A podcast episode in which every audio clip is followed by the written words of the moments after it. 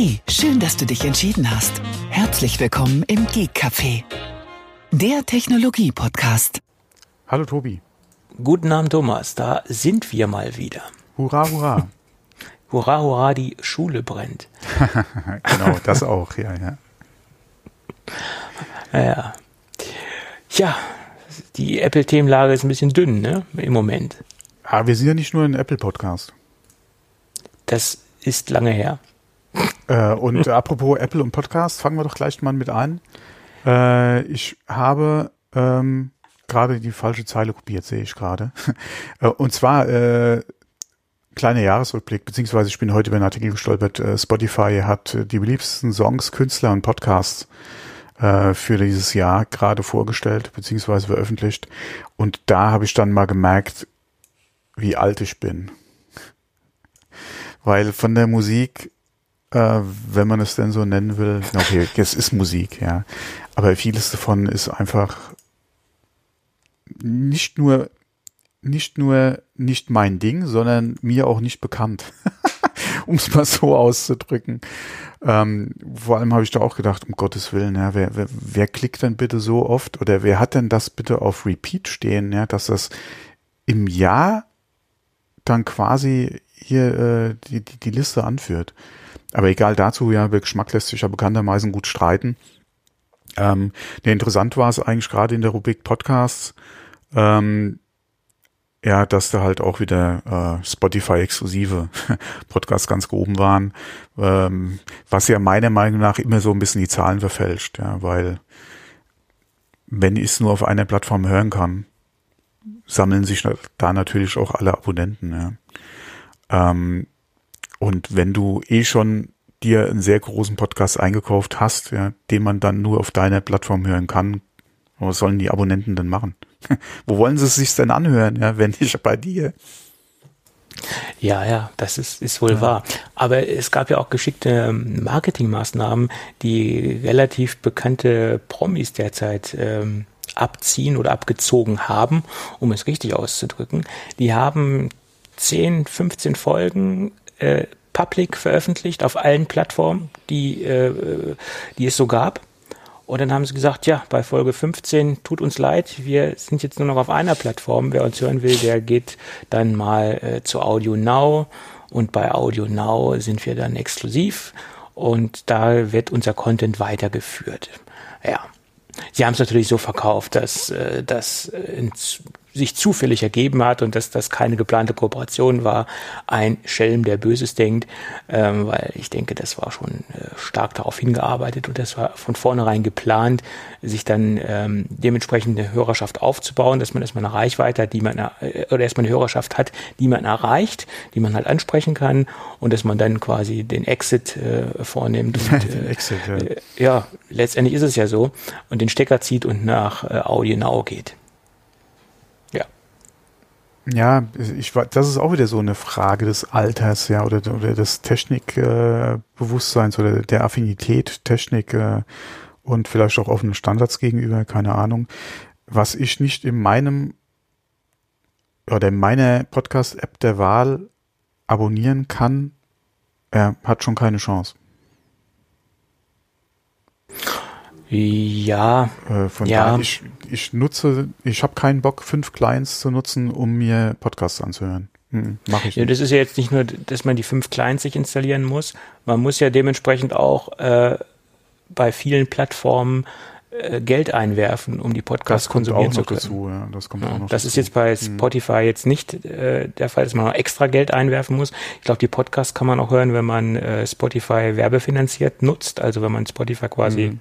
kostenlos nutzt, kann man dort auch die Podcasts konsumieren, aber man muss sich zumindest die Spotify-App installieren. Hm. Und ähm, die ist jetzt ja auch nicht gerade, die, die blüht jetzt ja auch nicht gerade ähm, oder zeichnet sich ja auch nicht gerade durch Usability aus in meinen Augen.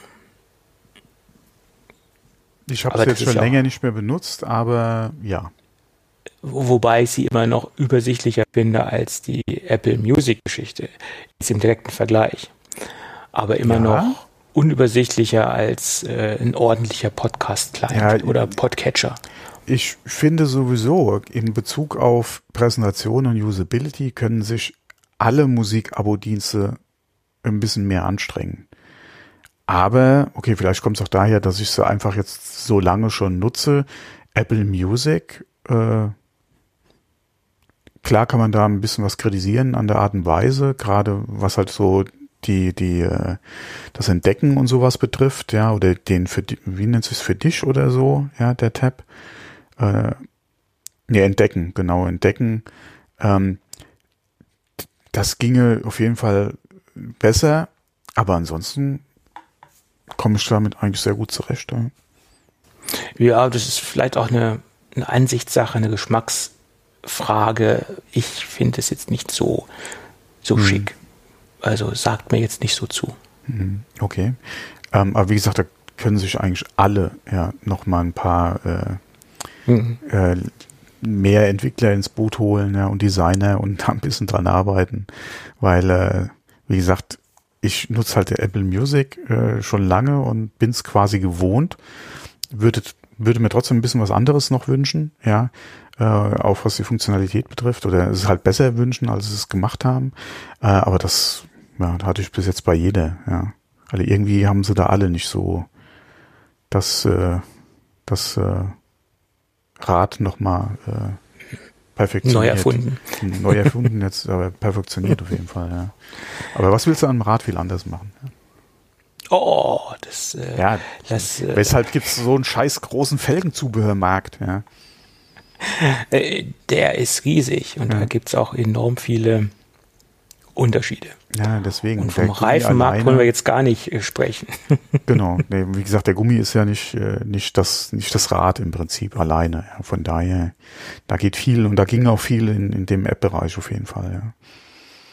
Was man ja sehr gut sieht, auch im Podcast-App-Bereich. Da machen es äh, einige doch sehr, sehr richtig. Ja. Äh, und teilweise, denke ich mal, äh, könne sich da definitiv auch Spotify, die ja viel in den Podcast-Markt investieren, ja, könne sich da nochmal eine dicke Scheibe äh, bei der ein oder anderen Podcast-App abschneiden und da äh, gerne ein bisschen kopieren. Ja. Vielleicht äh, hilft oder wird es helfen. Ja. Ja, aber ich glaube, Spotify verfolgt natürlich auch eine ganz andere Strategie, äh, äh, Podcasts zu verbreiten oder Podcasts an das Ohr der Hörer zu bringen, als ähm, offene Plattform in Anführungsstrichen, wie es zum Beispiel iTunes ist, ähm, etc. Ja, okay, da muss man auch mal gucken, da gibt's ja auch gerüchteweise. Also wenn wir jetzt mal hier äh, aus der Sendung heute so eine Podcast-Folge machen wollen, ähm, können wir da auch gerne ein bisschen drauf eingehen, weil gerade Apple, da gibt's ja auch wieder Gerüchte, die werden äh, momentan im Einkaufsmodus und würden da Gespräche mit dem einen oder anderen Netzwerk führen ähm, und wollen sich da auch, was jetzt äh, exklusive Podcasts betrifft, äh, entsprechend gegenüber von äh, Spotify positionieren. Ähm, was eine sehr interessante Geschichte ist, wir hatten da vor längerer Zeit ja auch schon mal drüber gesprochen, ähm, gerade Amerika, ja, der Podcastmarkt nach wie vor im Moment, ähm, auch gerade was die Entwicklung jetzt mit Werbung und mit akzeptierter Werbung in Podcasts betrifft, ähm, eigentlich der Markt zurzeit noch. Ja, Deutschland wissen wir ja selbst, haben wir auch schon drüber gesprochen, ist was Werbung in Podcasts betrifft ein bisschen schwierig, ja, ähm, weil da die Mentalität von ja sehr vielen Podcastern halt auch immer noch äh, äh, so ist, dass sie dieses Hobby halt werbefrei halten wollen, wobei ja gerade bei vielen großen Podcastern, die auch noch in dieses Horn blasen, äh, ist es ja im Prinzip auch kein Hobby mehr. Ja, das Problem, was ich halt auch sehe in der deutschen Podcast-Szene oder was ich mitbekomme aus meinen äh, subjektiven Beobachtungen, ähm, die ich äh, habe, ist, dass die äh, Leute, die keine Werbung machen wollen, auch sehr polarisierend äh, gegen die Werbetreibenden oder die mhm. Podcaster, die Werbung machen, Teilweise, vorgeben ja. und sich mhm. äußern. Ähm, gerade aus dieser äh, Szene, aus dieser Szene, die so ähm, Meta-Berichterstattungen machen über Podcaster, über äh, Podcast-Themen, was die Szene so bewegt, etc., also diese Magazin-Podcasts, äh, da hör, merkt man stark diese aggressive Gegenbewegung äh, gegen diese Leute, die Werbung äh, in ihre Podcasts mit reinnehmen und die ähm, sich halt äh, ein wenig darüber finanzieren oder also ein kleines Taschengeld darüber äh, reinspielen etc., wie auch immer. Ähm, und das finde ich schade, dass es da solche ich sag mal so, solche digitalen Grabenkämpfe gibt. Man, ich finde, jeder sollte sein Projekt so führen, wie er möchte und äh, man sollte da nicht so, so gegenseitig äh, drauf zeigen, ja, du machst Werbung, das ist äh, und man sollte nicht so mit diesem typisch deutschen erhobenen Zeigefinger äh, durch die Podcast-Landschaft gehen und auf alle Podcaster äh, zeigen, die Werbung machen. Und das ist auch das, denke ich, auch eines der größeren Probleme, die wir in unserer Podcast-Landschaft haben. Äh, dieses gegenseitige äh, oder diese, diese zwei ich sage es mal so, diese ja. Zweiklassengesellschaft, der Bereich, der Podcast-Werbung macht und der Bereich, der keine Podcast-Werbung macht.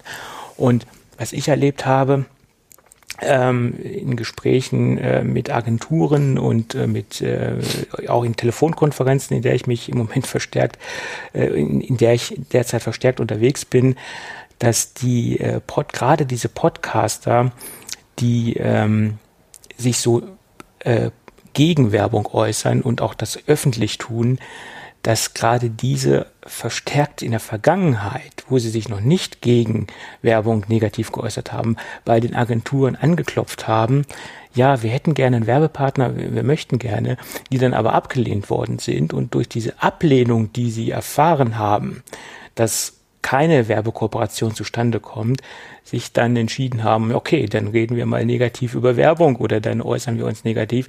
Das ist teilweise auch ein wenig äh, Neid, der dort existiert. Mm, das kann man jetzt nicht pauschalisieren, dass alle so denken, aber äh, aus den Erfahrungen, die ich in den letzten Wochen, Monaten gemacht habe, äh, konnte man das halt auch stark heraushören, äh, wenn man sich mit Agenturen unterhalten hat, dass auch viele Podcasts dort anklingeln, aber halt nicht in Frage kommen für eine Werbekooperation. Und äh, das ja, ist halt leider das, so. Das mag sein, aber wie gesagt, wer prinzipiell keine Werbung in seinem Projekt machen will, ja, mein Gott, es wird ja keiner dazu gezwungen. Ähm, ja. Es ist klar. halt genauso, wer Werbung machen will, solange es sich in einem, oder solange die Werbung mh, hm, interessant ist, in Anführungszeichen, das kann man jetzt definieren, wie man will, oder, aber für den Hörer, wie gesagt, eventuell auch nochmal in, eine Art Mehrwert bietet, ja, äh, an mhm. Informationen, äh, an, an, an Leistungen vielleicht, ja. Ähm, und solange es in, solange der Podcast nicht zu einer Dauerwerbesendung wird, mhm. warum nicht? Warum nicht? Vor allem, ja. Äh, wenn du damit nicht nur das Hobby vielleicht finanzieren kannst, sondern die ein oder andere äh, ups, ja, Entschuldigung, das war meins, den einen oder anderen Euro vielleicht darüber hinaus noch einnehmen kannst, um dann auch wieder eventuell ja was zu reinvestieren in deinen Podcast, ja, was die Sache natürlich auch wesentlich einfacher macht.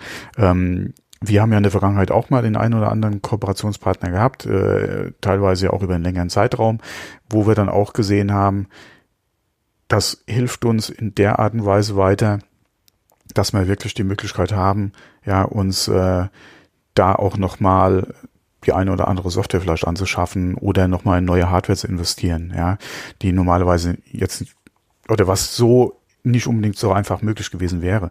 Genauso aktuell, ja, mir hilft äh, das auch ein bisschen weiter, gerade was das Hobby-Podcasten jetzt betrifft, ja, das ein bisschen ähm, ja noch abzufedern, ja, äh, ich bin ja momentan äh, da immer auf der Suche nach einem neuen Job. Ja, das macht es einem auch einfacher, wenn da nochmal der ein oder andere äh, Euro reinkommt, um das halt, wie gesagt, äh, hier äh, so den täglichen Bedarf äh, in dem Bereich halt abzudecken. Ähm, und äh, von daher, wie, im Endeffekt muss es jeder selbst wissen, ähm, wie er es machen will. Ja, und äh, ob es für ihn in Frage kommt oder nicht. Aber zurückzukommen äh, nochmal jetzt auf äh, Apple beziehungsweise Spotify. Wie gesagt, Apple, die Gerüchte sind auch da. Äh, die sind momentan anscheinend äh, am gucken, am Gespräche führen. Ich bin mal gespannt, welchen, wenn es denn zu einem Abschluss kommen sollte oder zu einem Kauf von Talent äh, oder von IP, wer es denn sein wird. Ähm, oder ob man wie gesagt, inwieweit es dann über die amerikanischen Grenzen hinaus vielleicht dann äh, oder bekannt sein wird. Äh, Spotify ja schon, schon aggressiv im Prinzip unterwegs, äh, hat ja auch im deutschen Bereich äh, sich ein bisschen was gegönnt, um es mal so auszudrücken. Ähm, was ist, wie, es, es kommt der generellen Podcast-Szene, ja, es ist halt ein zweischneidiges Schwert. Ja, einerseits ist es ganz gut zu sehen, äh, dass man mit erfolgreichen oder potenziell erfolgreichen Projekten äh, da eventuell auch so die Möglichkeiten hat. Äh, ja, andererseits gerade die ganzen World Garden, ja, wie zum Beispiel dann auch Spotify oder die, oder die Paywalls, ja, im Prinzip dann äh, eventuell auch ähm, ja, schwierig. Ja, also ich bin da nicht unbedingt so der große Freund von. Ähm, ich wüsste auch nicht, ja, wir hatten ja auch schon mal gewitzelt drüber, ja, wenn Spotify bei uns anklingelt, ja, ähm, und, und mal äh, fragen würde, äh, das ist so hypothetisch, ja, das käme nicht in Frage, aber ich wüsste momentan nicht, äh, ob, ob ich da dran Interesse hätte, ja. Ja, das kommt immer drauf an.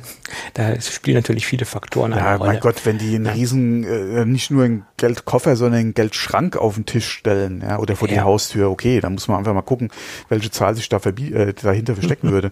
Aber wenn es nicht wirklich so eine Art Lottogewinn wäre, ja. wüsste ich nicht, ob ich es machen würde. Ja. Weil ich doch der Meinung bin, ja, sich hinter oder auf eine Plattform nur zu stellen, ähm, ist vielleicht nicht so der Weisheit letzter Schluss, ja. Das sehe ich genauso. Also man, man hat ja die Möglichkeit, wir sind ja auch zusätzlich auf Spotify, aber das mhm, heißt, genau. wie gesagt, zusätzlich und nicht exklusiv logischerweise. Und ähm, das erschließt den einen oder anderen neuen Hörer. Aber das heißt auch, dass man uns trotzdem über einen ganz normalen, herkömmlichen Podcatcher der, der Wahl äh, ab weiterhin abonnieren kann. Wir sind auch auf dieser und wir sind auch auf Amazon Podcast. Ähm, und Amazon Podcast, also laut unseren äh, Backend und laut unserer äh, Infrastruktur, die dahinter steht, um die äh, Statistiken zu erfassen, äh, hat das nochmal ein paar Hörer gebracht. Also äh, bei uns ist es halt so, dass Amazon Podcast mehr Hörer gebracht hat als äh, Spotify, zumindest im gleichen Zeitraum. Ähm, trotzdem haben wir bei Spotify mehr Hörer äh, unterm Strich, aber wir sind auch länger bei Spotify gelistet als bei Amazon Podcast. Also wenn man das in den gleichen mm, Kontext setzt der Zeit, hat es bei Amazon Podcast mehr gebracht bis jetzt. Mm. Ja. Aber wie gesagt, äh, wir sind halt auf allen Plattformen vertreten, die es derzeit oder allen in meinen Augen oder in unseren Augen relevanten Plattformen vertreten. Und ähm, das ist gesagt, auch nicht, schön so. nicht exklusiv. Wie ja. gesagt, wenn einer äh, uns über Amazon hören will, weil er da zu Hause ist, gerne. Über iTunes, gerne. Ja, äh, Spotify auch gerne. Ja, egal wo, Google, ja, ist auch wurscht, da sind wir ja auch zu finden. Ähm, oder aber er nutzt eine App, ja, und äh, die halt auf das iTunes-Verzeichnis zurückgreift, dann findet er uns ja auch. Ja, also von daher, jeder kann uns da hören, wo er will. Und das ist eigentlich so mit das Schöne, ja, da dran. Deswegen exklusiv auf einer Plattform habe ich ein bisschen Bauchschmerzen mit. Das käme halt auch drauf an, welche Möglichkeiten bietet mir die Plattform, ja. Also nicht nur Geld, sondern auch gerade was halt das Ganze drumherum betrifft. Das ja. ist halt auch nochmal sowas an, an äh, Möglichkeiten, weil, ähm, mhm. ähm, wie gesagt, äh, klar, ein Geldschrank ist nochmal ein anderes Thema, aber ansonsten äh, lassen wir Geld mal außen vor. Wenn natürlich die Infrastruktur da ist, wenn eventuell äh, wie gesagt, die Technik übernommen wird, äh, beziehungsweise da technisch nochmal ganz andere Möglichkeiten da sind, wenn da eventuell auch nochmal unter die Arme gegriffen wird, was das Produzieren betrifft, ja. Ähm, das wären so Sachen, wo du dann auch wieder sagst, okay, wenn ich mich dann wirklich nur aufs Podcasten konzentrieren kann und nichts mit dem ganzen Drumherum nochmal zu tun habe, das wäre dann auch nochmal so ja, so ein, so ein Thema, ja, wo man sich das vielleicht dann, äh, oder wo man sich zumindest mal anfangen kann zu überlegen, ja. Ja. Aber trotzdem, ja, nichtsdestotrotz, open, ja, in dem Sinne der Erreichbarkeit oder auf der Plattform zu sein, wo der Hörer einen hören will, über, oder ist immer noch mehr wert, äh, oder denke ich, als halt, äh, als Podcast, äh, sich an eine Plattform zu binden. Ähm, ja. Was natürlich für ja. uns ja kleines Licht äh, einfach zu sagen ist. aber auch da, wir hatten vor der Aufnahme kurz mal äh, uns ein bisschen äh, umgeguckt oder ich hatte mal heute Mittag angefangen zu gucken, wo wir denn dieses Jahr aktuell charttechnisch überhaupt unterwegs sind in Deutschland. Und in der Kategorie, in der wir uns oder die gelistet sind, ja, kann man ja eigentlich nicht meckern. Ja. Äh, für die Anzahl an Podcasts, die es in Deutschland gibt, äh, ist, denke ich, die Platzierung ganz okay. Ähm, von daher äh, ja. kann man eigentlich so im Großen und Ganzen äh, ist es ja auch wieder für unser Hobbyprojekt äh, dann schon ja. Ja. ja. So ist es. Genau. Und äh, ich glaube, jetzt können wir den, wir machen den Sack-Podcast jetzt am besten zu, ja, weil ansonsten haben wir ja eine, Stunde über Podcasts gesprochen äh, und ähm, das ja. Fass woll, wollte ich so eigentlich gar nicht aufmachen. Hm. Du, wir machen öfter mal Fässer auf, die wir eigentlich gar nicht aufmachen wollten. Das, das, das äh, können wir wieso, ganz gut. Wieso fällt mir da jetzt deutscher Schlager ein? Sieben Fässer, weil. Ah, genau, danke. Jetzt kriege ich es wahrscheinlich Grüße. den ganzen Abend nicht mehr aus dem Kopf. Grüße an Roland Kaiser. Genau. Ja. ja. Der Kaiser. Immer noch gut im Geschäft.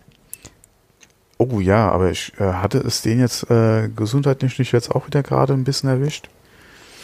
Äh, ne, die, die, letzte Geschichte war ja die Lungentransplantation. Ja, aber ich glaube, der hatte jetzt auch gerade wieder irgendwas. Keine Ahnung, weiß ich nicht. Aber je älter er wird, je sympathischer, sympathischer wird er mir. Jetzt ja? nicht von seiner, um, nicht von seiner Musik, aber so von seinen Statements, von seiner Einstellung und von seinen Aussagen, die er in der Öffentlichkeit tätigt, wird er mir immer sympathischer, je reifer er wird, muss ich sagen.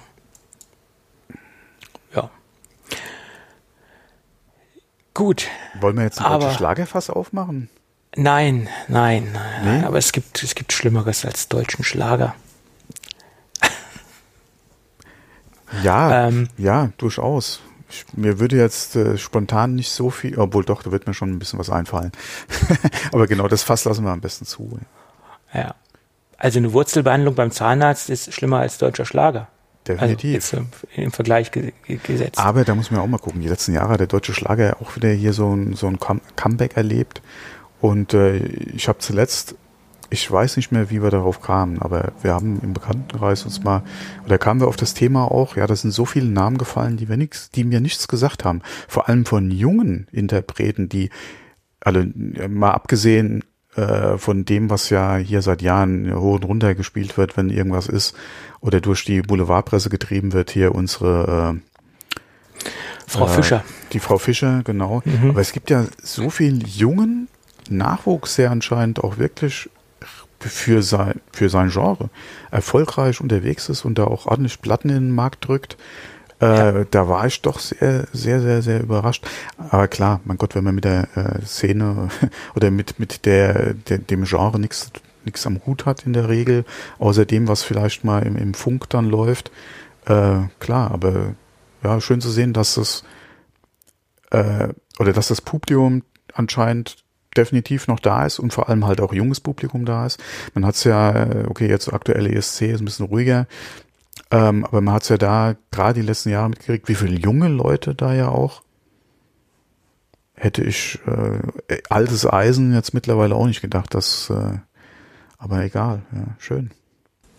Ja gut, wenn man sich die die Lieder von Frau Fischer anschaut, wie sie vor 10, 15 Jahren waren, von der Gestaltung, von der Ausrichtung. Äh, und wenn man sich die Lieder heute anschaut, hat sie da ja auch einiges getan. Es ist ja jetzt kein klassischer Schlager mehr. Das geht ja schon fast in die Richtung Popschlager etc. Also es hat sich ja schon ja, ein bisschen gewandelt, ist ein bisschen äh, moderner geworden. Äh, äh, ja. Breitenkompatibler, ja ja, noch mehr massenkompatibler. Aber ja, massenkompatibel heißt es, genau. Nicht ja, breiten, sondern genau. massenkompatibel. Ja, ja. Deutsche Sprache, sich, schwere Sprache. Hat sich einiges getan. Auch wenn man sich anschaut, in, in, in, in was für einem Umfang sie ihre Konzerttour veranstaltet hat in der Vergangenheit und was da aufgefahren worden ist an Bühnenshow etc. Da ist äh, eine Menge passiert und da wurde auch schon die, die ähm, Latte ganz schön hochgesetzt. Oh Mann, ich will hoffen, dass wir das mit dem. Ich bin ja nie so der Konzertgänger gewesen. Muss ich ja auch sagen. Ich, weil mir das je nachdem, wo du hingehst, einfach auch zu viel war. Zu viel Menschen, zu viel Lautstärke, äh, zu viel drumherum, ja. Ähm, deswegen ganz selektiv da, wo du wirklich hingehen willst, beziehungsweise wo man wusste, okay, die sind vielleicht das letzte Mal in Deutschland auf Tour. Ja, dass du dir gezielt sowas aussuchst und dahin gehst, ja. Aber irgendwie, das fehlt mir im Moment eigentlich schon.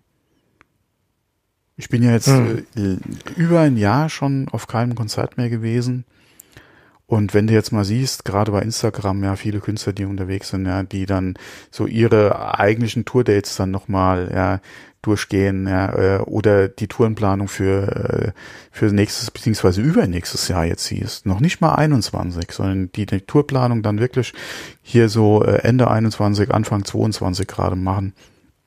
Ja, äh, wo ich dann auch sage, fuck, ja, fuck, fuck, fuck. Ja, vor allen Dingen, es gibt ja auch Konzerte, die wahrscheinlich auch nach Corona trotzdem nicht mehr stattfinden werden.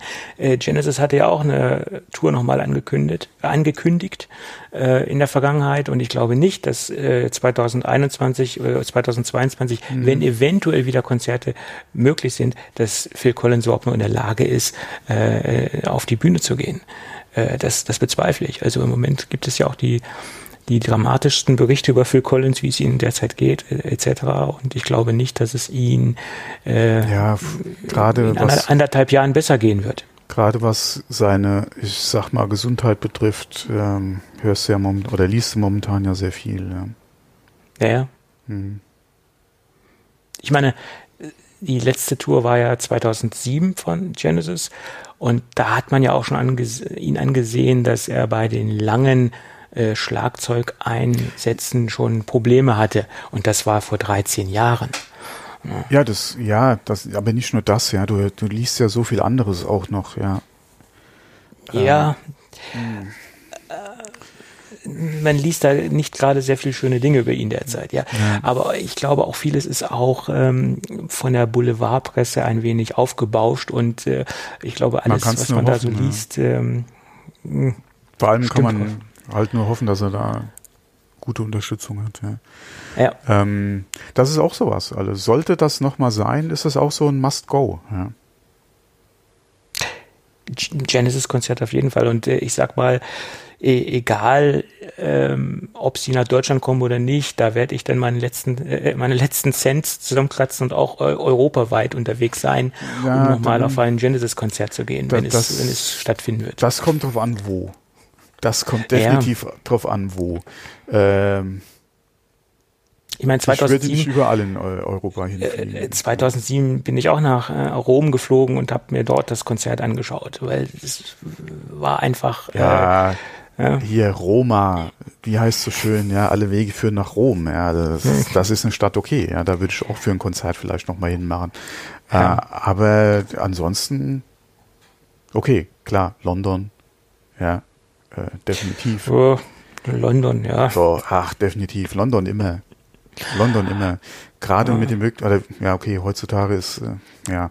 Aber sagen wir mal, früher, ja, früher war ja alles besser, ja. ähm, klar, London definitiv, ja. Äh, Rom äh, gerne, Italien, ja, äh, gerne. Momentan halt auch sehr, sehr schwierig leider. Deswegen mal gucken, ja, wie sich das da alles äh, äh, ja, entwickelt. Nee, ich fand's halt nur schade, dass, wie gesagt, viele jetzt mit 2021, 22 rechnen oder planen. Und äh, boah, ja. das macht einem nicht gerade äh, viel Mut ja, und Hoffnung. Ja. Nein, nein, nein. Das ist so. Wir, wir hoffen, es wird, äh, es wird alles besser. Das, das, das äh, können wir nur hoffen. Und äh, ja, mehr, mehr können wir nicht tun. Ja, wenn, wenn heutzutage ja. schon äh, einem als positiv verkauft wird, dass die Zahlen nicht exponentiell steigen, sondern wir momentan so ungefähr äh, den, den, den, äh, den, den Level erreicht haben, ja. Toll, ja. das, das Ding muss nach unten. Ja, äh, ja. Mit dem Status quo kann man, glaube ich, nicht zufrieden sein. Ja. Die aktuellen Todeszahlen anschaue, ja, komm, ähm, dann auf, ja. läuft es dann auch nur eiskalt über den Rücken, wenn man sich das anschaut, was da abgeht. Ja. Okay, aber wir wollten ja nicht über Corona okay. reden. Wir wollten ähm, eigentlich über Technik wir, reden. Wir wollten eigentlich auch nicht über Musik reden. Ah, und über äh, Podcast wollten wir eigentlich auch nicht reden. Ja, von daher ist er egal, ja. Aber Wurscht. die Themenlage ist ja echt dünn. Genau. Aber lass uns nochmal über, über das Apple Pro Display XDR sprechen, über Dinge, die wir Geld wahrscheinlich, ja, Thema. ich wollte gerade sagen, Dinge, die wir wahrscheinlich nie äh, vor uns sehen werden. Aber trotzdem, Ah, doch, doch, doch, vor mir sehen schon. Wenn ich in den Apple Store gehe, ist das, denke ich, ja, aber für längere. Zeit.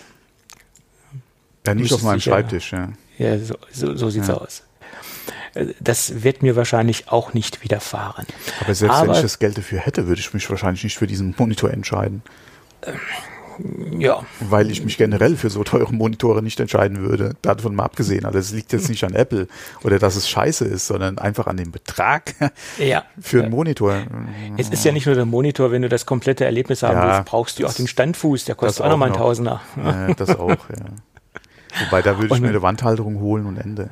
Ja. Ähm, ja, ja, geht bei Die, mir die, nicht. kriegst du, die kriegst du für ein, ja, ein Zehntel, jetzt nicht, Zehntel jetzt nicht unbedingt. Da würde ich dann doch mal ein bisschen mehr ausgeben als, als nur ein Zehntel. Ähm, aber in, in Theorie reichen Ja. da eigentlich ein paar Euro, um den an die Wand zu hängen. kommt immer darauf an, was man für ergonomische Ansprüche Genau. an Ja. diese Halterung stellt. Genau, das genau, ist genau. klar. Ja. Aber egal. Ähm, da gibt es jetzt äh, einen, einen, eine, eine neue Firmware, die man sich auf jeden Fall installieren sollte, wenn man das Gerät hat.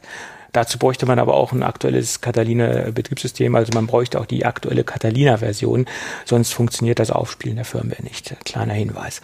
Jedenfalls benötigt man die Firmware 4.2.30, um benutzerdefinierte Kalibrierungsprofile einspielen zu können oder dementsprechend sein, seine Kalibrierung dort vornehmen zu können, wie man sie benötigt. Und das war ja auch am Anfang der ganzen Geschichte ein großer Kritikpunkt äh, an das Display, dass man halt nur auf die vordefinierten ähm, Profile zugreifen kann oder konnte bis zum heutigen Zeitpunkt.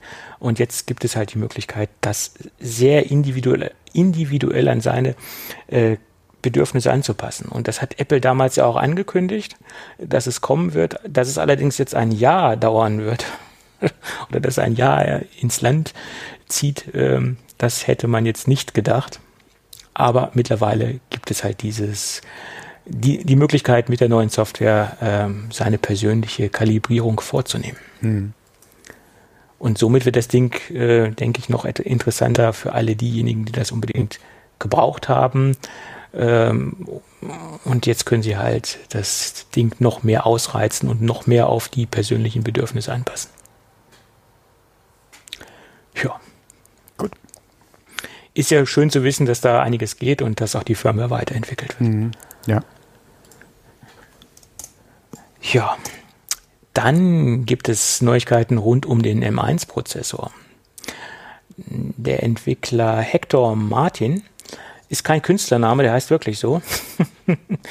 äh, der sich auch schon einen großen Namen gemacht hat äh, im Bereich Linux-Distribution für die PlayStation 4. Das ist der erste, oder Ah, es war die okay. erste Distribution, die für die PS4 äh, rausgekommen ist. Mittlerweile gibt es da auch noch Abwandlungen von anderen Entwicklern, aber der Hector Martin war dort der erste. Der hat jetzt angekündigt, dass er ab Januar 2021 ein Vollzeitprojekt starten möchte und Linux äh, für die M1 Macs ähm, entwickeln möchte. Äh, also dort eine komplette Distribution rausbringen möchte. Und äh, er möchte das über die Plattform Patreon finanzieren von den Nutzern. Und die sollen quasi die Zeit, die er dafür benötigt, ähm, ja, oder besser gesagt, ihn die Arbeitszeit dort äh, bezahlen, äh, dass die ähm, Linux-Distribution dann auch zeitnah rauskommen wird. Und er ist schon recht weit und er sieht auch schon Land in Sicht, aber es, es fehlt an ein paar Ecken und Kanten noch, ähm, um das Ganze rund zu machen. Das größte Problem sind die Treiber. Ähm, der Rest läuft schon recht gut, aber halt wirklich alle Dinge vernünftig anzupassen, äh, Ja. da, äh, wird es noch ein bisschen dauern. Genau, den Namen hatte ich anscheinend verdrängt, weil die News hatte ich auch gelesen. Äh, das kam über äh, einen Patreon-Blog, äh, was ich äh, da regelmäßig lese, hatte ich das nämlich auch gesehen. Ähm, genau, und zwar, er will ja Vollzeit gehen, Mhm. äh, weil es halt gerade so aufwendig ist. Was ich gelesen hatte oder überflogen hatte in dem Artikel war, dass gerade die GPU-Unterstützung äh, für die M1 halt so ein Thema ist, weil äh, die anderen Projekte im Prinzip Standard-GPUs verwendet hatten oder halt leicht modifizierte Versionen mhm. von Standard-GPUs. Da war es relativ einfach oder von der Investition oder von der Zeit, die man braucht für die Entwicklung, so, dass man das halt quasi nebenher in Anführungszeichen oder er das nebenher noch machen konnte äh, oder relativ einfach und nicht so zeitintensiv machen konnte. Und mit dem M1 ist es halt jetzt komplizierter. Ähm, er müsste Vollzeit gehen, um das halt relativ zeitnah, ja, wobei ja, Entwicklungszeitraum hat er ja, glaube ich, auch noch, angegeben, äh, wird dauern, ja. ähm, und ich glaube, angestrebt hat er irgendwie 4000 Dollar im Monat, kann das sein? Ich das habe ich ja. jetzt nicht genau durchgelesen. Ich glaube, 4000, also Patreon hm. ist, glaube ich, 4000 Dollar im Monat, dass er Vollzeit gehen kann, um hm. halt Linux äh, zu äh, für M1 zu entwickeln. Wobei der Linus Torwald äh, gesagt hat, er sieht's eigentlich als fast unmöglich an, ja. Das wirklich gut zum Laufen zu kriegen auf dem M1. Hm obwohl er es gerne sehen würde. Er hat sich ja, ja recht positiv darüber geäußert Definitiv, und äh, ja. scheint ja auch ein recht großer Fan der, des M1-Prozessors zu sein, des Prozessors schon, des Betriebssystems wahrscheinlich nicht. Äh, und er würde äh, sich wünschen, ähm, mhm. dass Linux auf den, auf den, auf den M1-Prozessor kommen wird.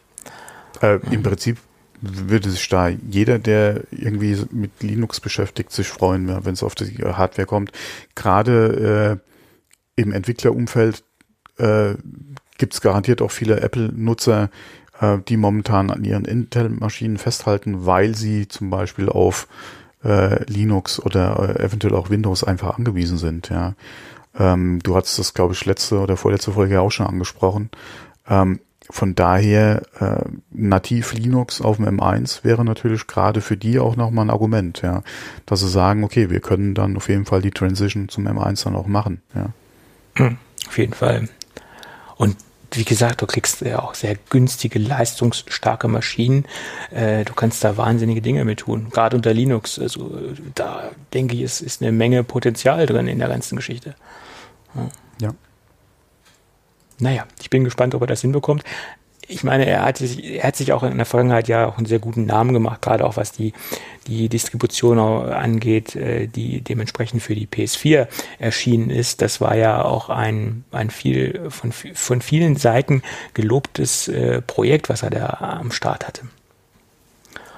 Ja das war auch einer der Gründe, warum ich kurz davor stand, mir eine PS4 zu kaufen. Ich dann aber doch nicht gemacht habe. also das erschließt sich mir jetzt nicht ganz, warum er auf einer PS4 Linux machen will, aber warum Boah, nicht? Da gibt es eine Menge, eine Menge Gründe. Ja, wo wir gerade beim M1 sind, da geht es dann weiter. Der deutsche Entwickler Alexander Graf, der hat äh, eine Windows ARM-Version auf einem M1-Chip zum Laufen gebracht. Allerdings hat er es nur emuliert. Das muss man fairerweise dazu sagen. Er hat dafür die Open Source äh, Software QEMU ähm, verwendet. Ähm, also es ist eine Open Source Virtualisierungssoftware und er ist schon recht begeistert, wie gut und wie stabil, na stabil würde ich jetzt nicht sagen, aber wie wie performant das Ganze läuft, trotz dass es nur emuliert ist, ähm, konnte man dort lesen und auch in verschiedenen Foren lesen, dass das schon sehr, sehr, sehr äh, snappy läuft, das Ganze. Und äh, schon nahezu wie auf einem nativen System, trotz dass wir derzeit nur über eine virtualisierte äh, Software sprechen. Äh, läuft QEMU über Rosetta auf dem M1?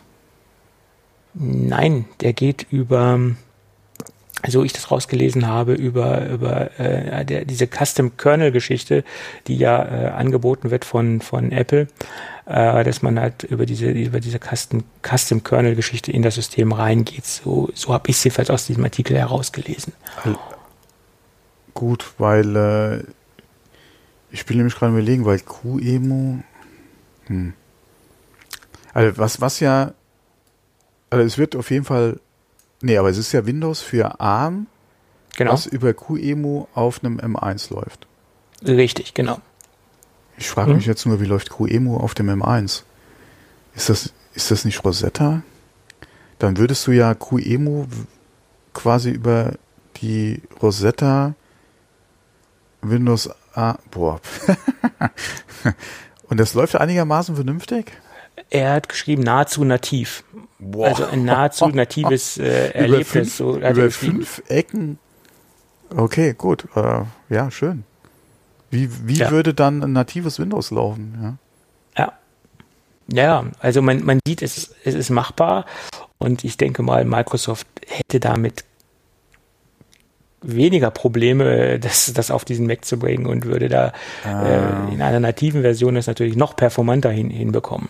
Ja. Hm, ich glaube, Microsoft hätte in der Art und Weise ein Problem damit, äh, ihren ganzen Third-Party-Kollegen gegenüber.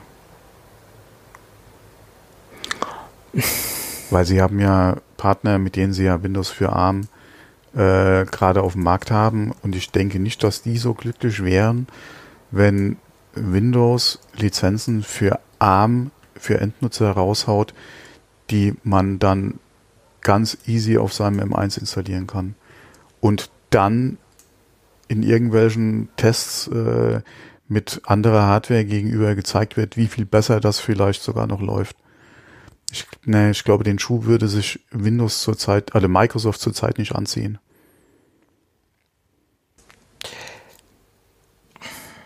Ja, ja. Ne, ich glaube, da ist momentan einfach der Third-Party-Bereich äh, ein, ein, ein großes Hindernis, ja. Davon mal abgesehen, dass du generell ja keine Windows ARM-Lizenz für Endkunden hast im Moment. Da müsste Microsoft sowieso erstmal das äh, erschließen und dann müsste man halt gucken, ja, wer auch immer dann die Treiber zur Verfügung stellt oder entwickelt für M1, also für Apple. Ähm, Gerade was halt auch wieder GPU-Unterstützung betrifft. Aber ähm, wie gesagt, ich denke, das, da sind wir noch ein bisschen weiter weg von, dass das kommt. Naja, es kommt darauf an, wie diese ganze M1-Geschichte oder dieser ganze, der ganze Markt der ARM-Prozessoren in der nächsten, in, in der nächsten Zeit äh, an, an, an Fahrt aufnehmen wird und was da für eine Dynamik äh, entstehen wird. Das also ist die Frage. Ich ähm. denke, äh, der früheste Zeitpunkt, wo Microsoft vielleicht damit kommen würde, ist, wenn die komplette oder wenn, wenn die wenn, wenn wir kurz davor sind, die komplette Palette oder die komplette äh, Produktpalette von Apple auf, M auf äh, Apple Silicon umgestellt zu haben. Wenn, äh, wie gesagt, der iMac Pro etabliert ist, vielleicht, wenn der vor dem Mac Pro kommt, äh, und wenn dann der Mac Pro eventuell, äh, oder sobald der Mac Pro dann entweder kurz vor der, Öffentlich vor der Veröffentlichung steht oder gerade auf den Markt kommt, dass da vielleicht was kommt. Oder vielleicht die zweite Generation von einem MacBook Pro, ja, äh, mit Apple Silicon, dass Microsoft dann vielleicht irgendwie mit, also mit Windows für ARM äh, dann auch für, für Apple Silicon kommt, aber ich denke, alle kurzfristig wird da, denke ich, nichts kommen. Ja, ich meine, es ist jetzt ja nicht nur der, der Markt, ähm, den jetzt Apple betritt mit den äh, Silicon-Chips, sondern es gibt ja auch noch andere ARM-Architekturen, Qualcomm etc., die ja äh, in diese Richtung weiterentwickeln und die das vorantreiben werden. Also man darf das jetzt nicht nur so fokussiert auf den. Nee, nee, das meine ich ja mit Third Party. Du hast ja, ja die Surface-ARM-Geschichte, ja. äh, du hast andere ja. Hersteller momentan noch, die ja auch ARM-Geräte anbieten. Lenovo äh, zum Beispiel. Genau. Ähm, aber gerade im Endkunden, äh, okay, wo hast du Geräte, die du einfach momentan kaufen kannst, äh, wie im PC-Bereich äh, und äh, du dein eigenes Betriebssystem installiert. Das hast du in dem ARM-Bereich ja noch lange nicht. Ich, oder ich würde mal sagen, auf lange Sicht oder auf zumindest mal mittelfristige Sicht hast du das in dem äh, PC-Bereich nicht, dass du dir ein ARM-System ohne äh, US kaufst, ja, äh, und dann selbst zum Beispiel Windows installieren willst oder die, du dir eine Linux-Kiste kaufst und dann sagst, okay, ich will mir aber Linux, äh, Windows installieren. Ähm, ja. Sehe ich jetzt mittelfristig nicht. Und äh, das, ja, ich, ich, nee. Dass es speziell für Apple jetzt da mit Windows kommen, kann ich mir zum aktuellen Zeitpunkt, wie gesagt, nicht vorstellen. Nein, aber ich gehe davon aus, dass über kurz oder lang ähm, die x86er Systemarchitektur verschwinden wird. Das, das wird zwar noch eine relativ lange Zeit das, das kommt auf äh, Intel drauf dauern, aber ich glaube nicht, dass das jetzt noch eine, eine Architektur mit Zukunft sein wird. Das, das bezweifle ich, dass wir da noch lange was von sehen werden. Das ist jetzt sehr stark abhängig von Intel. Ja. Weil das ganze RD, was da drin steckt und auch mit der Roadmap, die sie eigentlich vorhaben, hm. Ja. Ja. Aber wie gesagt, ähm, die Tage sind äh, gezählt äh, für diese Architektur, auch wenn die Tage äh, jetzt nicht an einer Hand abzählbar sind und auch nicht an, an, an zig Händen abzählbar sind. Aber äh, ich glaube, über kurz oder lang wird diese Architektur Stück für Stück aussterben. Ja. Ja, die, die Frage ist halt, ist Intel in der Lage, in den nächsten Jahren die Technik so weit zu entwickeln, dass du konkurrenzfähig bleibst zu äh, der ganzen ARM-Entwicklung? Oder sind sie in der Lage dazu, die Technik so radikal zu ersetzen oder zu erneuern, dass du wirklich die ganze alte Zöpfe ja an Architektur vielleicht wirklich abschneidest und äh, bei null, weiß ich nicht bei null, aber nochmal quasi anfängst. Ja, also im Moment, wenn man jetzt sich im Moment die Prozessoren anschaut, sieht es da ja sehr schlecht aus, dass sie ähm, äh, auf Augenhöhe sind. Ja, deswegen, also ich bin mal gespannt, ob Intel da äh, oder wie sie das äh, ja, die nächsten Im Moment Jahre sind sie ja so, so, so, sogar gegenüber AMD äh, defizitär unterwegs. und die, und ja. AMD ist auf der, auf der gleichen Architektur unterwegs, haben auch x86er äh, oder sind auch auf der x86er Systemarchitektur mhm. unterwegs, aber selbst dort äh, sind sie ja stark defizitär unterwegs. Ja. Also Intel hat im Moment echt ähm, Probleme. Mhm. Ja, ja, muss man so sehen. Also auf jeden Fall ordentlich Druck, ja. Ist ja auch gut so. Deswegen mal gespannt. Ähm, momentan kriegen sie aus zwei Seiten halt Druck AMD und halt äh, ARM. Speziell ja. halt jetzt gerade Apple Silicon. Äh, aber ARM ist ja so äh, eigentlich ja mit das Ding im Prinzip. Muss man mal gucken. Ja, deswegen ganz spannend, äh, ob Intel da und wie sie drauf reagieren können. Ja. ja. Gut. Haben wir noch was? Ach du, ja, wenn es danach geht, haben wir noch ganz viel. Du weißt doch. Angeblich hatten wir, oder wir, anfangs hatten wir noch gedacht, wir hätten gar nichts, ja. Ja, es gibt eine äh, Warnung mhm, vor Belkin äh. Mhm. Nämlich das Schnellwarnsystem für gefährliche Non-Food-Produkte. Ja, ich wusste gar nicht, dass es sowas gibt vor ein paar Tagen. War ich habe mich auch gerade gefragt, ja. Über den Weg laufen. Ähm, zumindest gibt es da wohl eine europäische Organisation, ähm, die der EU anhängig ist, um das jetzt mal äh, etwas runterzubrechen, äh, wie ich eben schon sagte, das Schnellwarnsystem für Non-Food-Produkte. Äh, schöner, gliffiger Name.